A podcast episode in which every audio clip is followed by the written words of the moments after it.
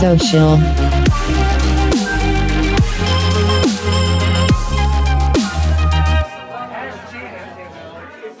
Hallo und herzlich willkommen bei About Social. Du hörst die Folge Nummer 4 und dieses Mal will ich sprechen über Facebook-Gruppen in der sozialen Arbeit beziehungsweise fachspezifische Online-Kommunikation. Los geht's.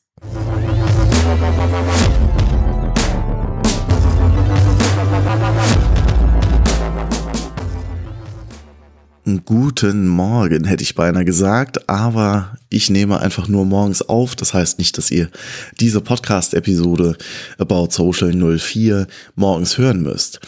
Zu Beginn, ich habe zwei Rückmeldungen bekommen, worauf ich kurz eingehen will. Die erste ist meine Sprechgeschwindigkeit, Intonation und so weiter bei diesem Format About Social da spreche ich langsamer und das könnte künstlich wirken. Zumindest war das bei einem Zuhörer so, der mir diese Rückmeldung gegeben hat. Vielen Dank dafür. Ich habe schon in der Nullnummer angekündigt, das Ganze ist ein Experiment auch für mich und deshalb bin ich über solche Rückmeldungen sehr dankbar und die helfen mir extrem. In dieser Folge versuche ich eine andere Sprechweise aus und äh, auch hier seid ihr gerne eingeladen, mir dazu eine Rückmeldung zu geben. Die andere Rückmeldung, die ich bekommen habe, betrifft die Folge 03. Da spreche ich über Anregungen zur Begegnung der Digitalisierung in der sozialen Arbeit. Und da nur der Hinweis, Leona hat hier drunter kommentiert und äh, auch dafür ein großes Dankeschön für die ja, Anregungen, aber auch Rückmeldung. Bei dieser About Social Folge soll es um Facebook-Gruppen in der sozialen Arbeit gehen, beziehungsweise viel übergreifender gedacht über die fachspezifische Online-Kommunikation in der sozialen Arbeit. Und zuvor habe ich euch eingeladen, mitzudenken, weiterzudenken, und zwar ein Google Docs, das ich angelegt habe mit ersten Ideen, Anregungen, die ich jetzt zum Teil auch einsprechen werde. Bis heute ist eine Rückmeldung gekommen und sonst wurde nicht kommentiert, was auch super fein ist. Äh, da vielleicht die Anregung an euch, wenn euch ein Format einfallen würde, wie ihr Lust hättet, euch ja mit eigenen Gedanken, eigenen Ideen, eigenen Beobachtungen äh, einzubringen, dann würde ich das gerne beibehalten. Vorab, bevor ich etwas aufnehme, euch mitzunehmen, euch mitzudenken und zu integrieren in das, was ich hier einspreche. Wenn euch da ein Format einfallen würde, das euch Spaß machen würde, mitzudenken, dann lasst mich das gerne wissen.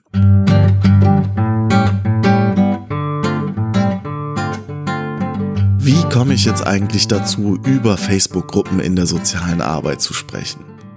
Ich bin schon länger auf Facebook unterwegs mit wechselnden Accounts und mit wechselnder Intensität und ich habe für meinen Blog Benedikt Geier ein Interview geführt mit äh, einem der Gründer, Sebastian heißt der, der ein Netzwerk Sozialarbeit, Sozialpädagogik, äh, eine Gruppe aufgemacht hat vor langer, langer Zeit, die inzwischen, wenn ich richtig informiert bin, bei circa 17.000 Mitgliedern angewachsen ist und angekommen ist.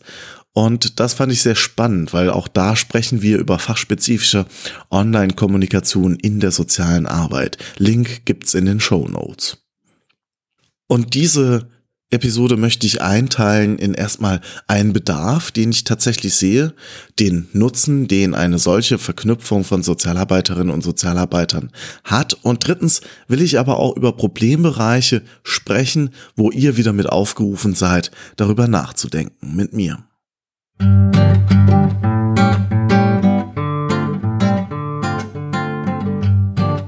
man bei Facebook sich umschaut und in die Suchmaske soziale Arbeit eingibt, dann findet man neben Seiten, Personen, natürlich auch Gruppen. Und mir sind tatsächlich acht größere Gruppen mit Bezug zur sozialen Arbeit bekannt und in einigen bin ich auch Mitglied. Tatsächlich nicht mehr so aktiv, aber äh, ich beobachte vieles, was dort geschrieben und gepostet wird.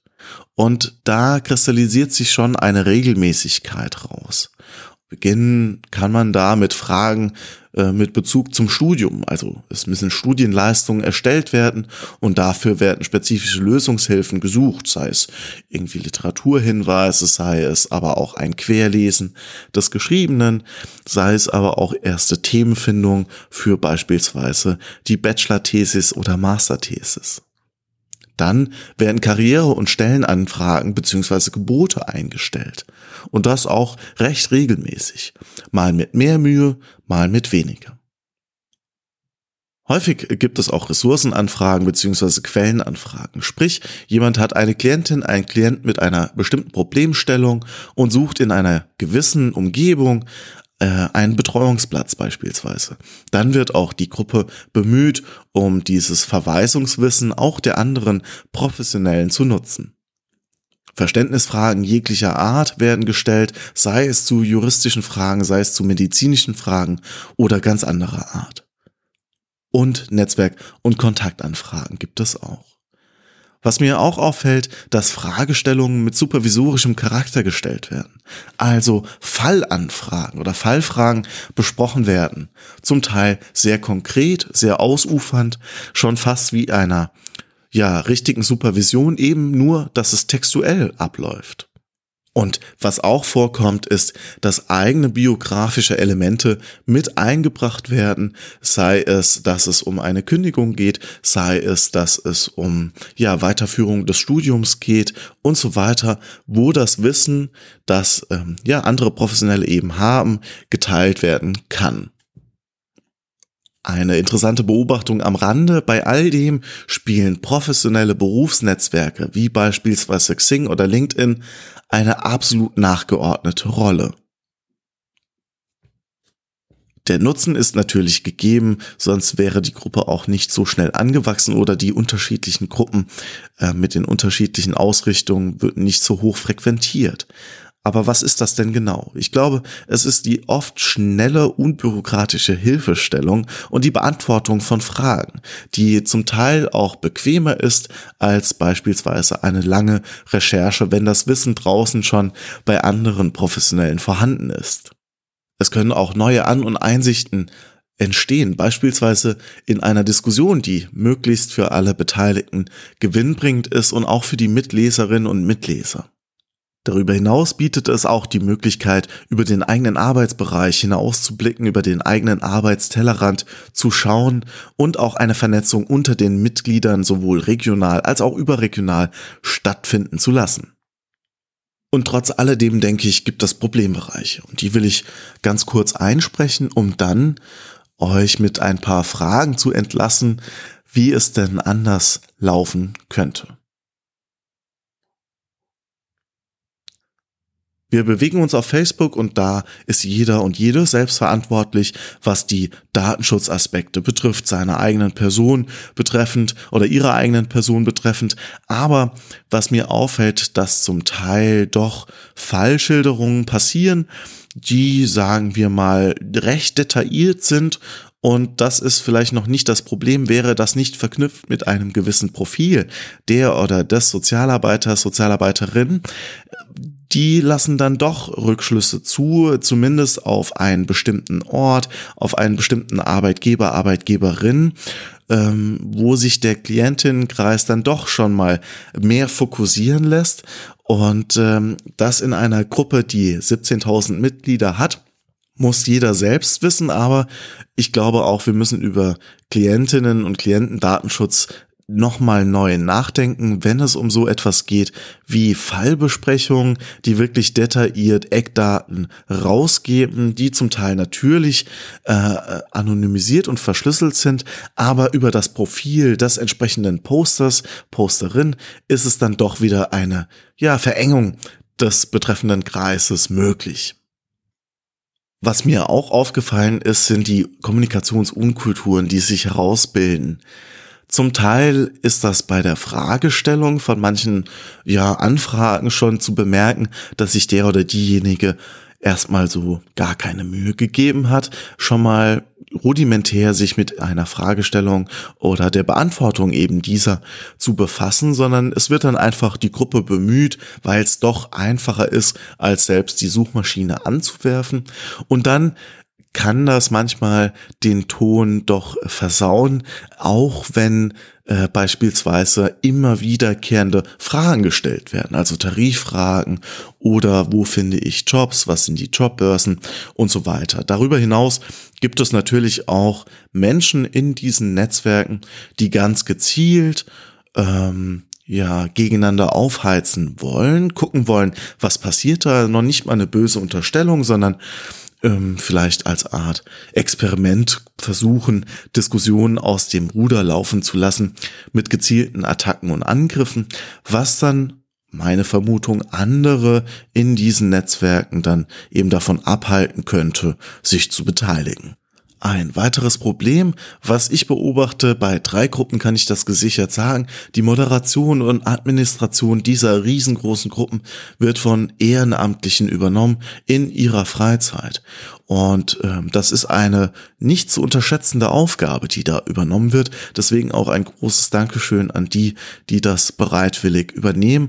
Aber hier ist die Frage, ist es denn möglich, ja, das ist es, aber ist es nötig, dass das von Ehrenamtlichen übernommen wird? Eine Gruppe beispielsweise mit nahezu äh, 17, 18.000 Mitgliedern zu moderieren.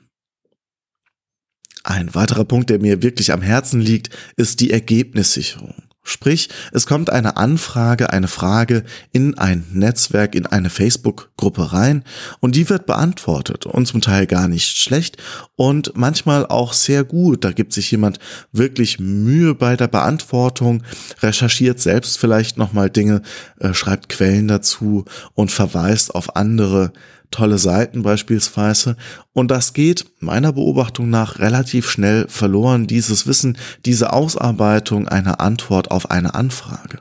Und da ist die Überlegung, wie könnte man sowas denn, ja, ressourcenschonender machen, indem eine Ergebnissicherung passiert.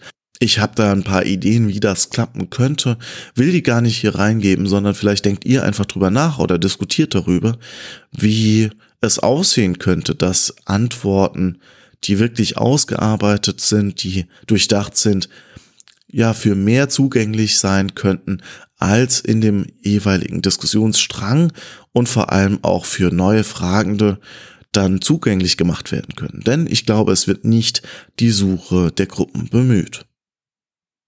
Ein weiterer Punkt, ich will nicht sagen Problem, aber ein weiterer Punkt, der mir aufgefallen ist, dass sich in Diskussionen Fachkolleginnen und Fachkollegen mit wirklich ausgewiesener Expertise aus den Diskussionen immer mehr herausziehen, auch aus den Netzwerken immer mehr herausziehen, zum Teil wahrscheinlich noch mitlesen, aber dann nicht mehr bereit sind, ihr Fachwissen reinzugeben, sei es in der Beantwortung einer Frage oder mit Verweisungswissen.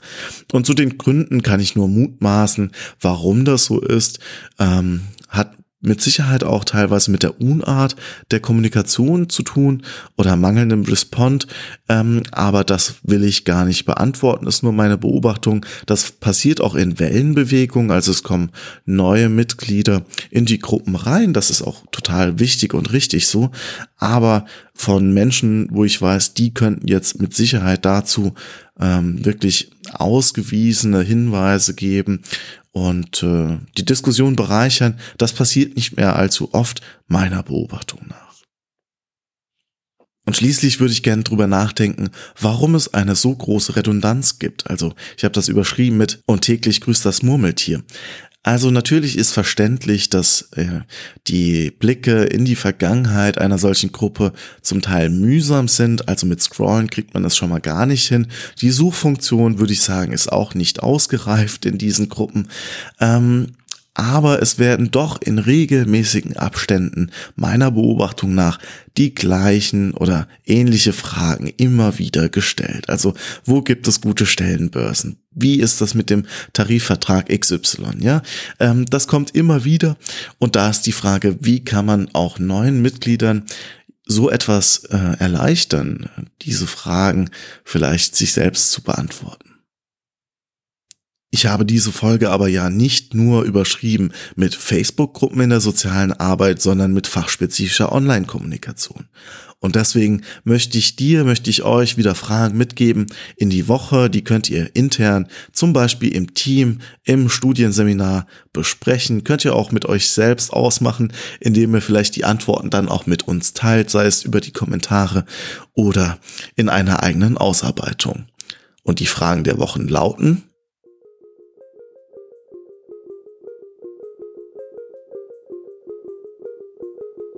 Was sind deine Beobachtungen auf Facebook-Gruppen, die den Themenschwerpunkt soziale Arbeit haben? Was wäre dir wichtig, um die Online-Kommunikation zwischen Sozialarbeiterinnen und Sozialarbeitern zu verbessern? Was läuft schon gut? Was läuft gar nicht gut? Gäbe es einen Platz oder einen Ort außerhalb von Facebook, der es erlaubt, miteinander ins Gespräch zu kommen. Worin liegt deiner Meinung nach der Vorteil bei Facebook, dort eine fachspezifische Gruppe aufzumachen und ja, auf einer schon bestehenden Plattform Dinge, die soziale Arbeit betreffen, zu diskutieren? Betreffend die Ergebnissicherung, hast du Ideen, wie Antworten zu häufig gestellten Fragen gut aufbereitet und gesichert neuen Mitgliedern oder neuen Fragenden zugänglich gemacht werden könnten?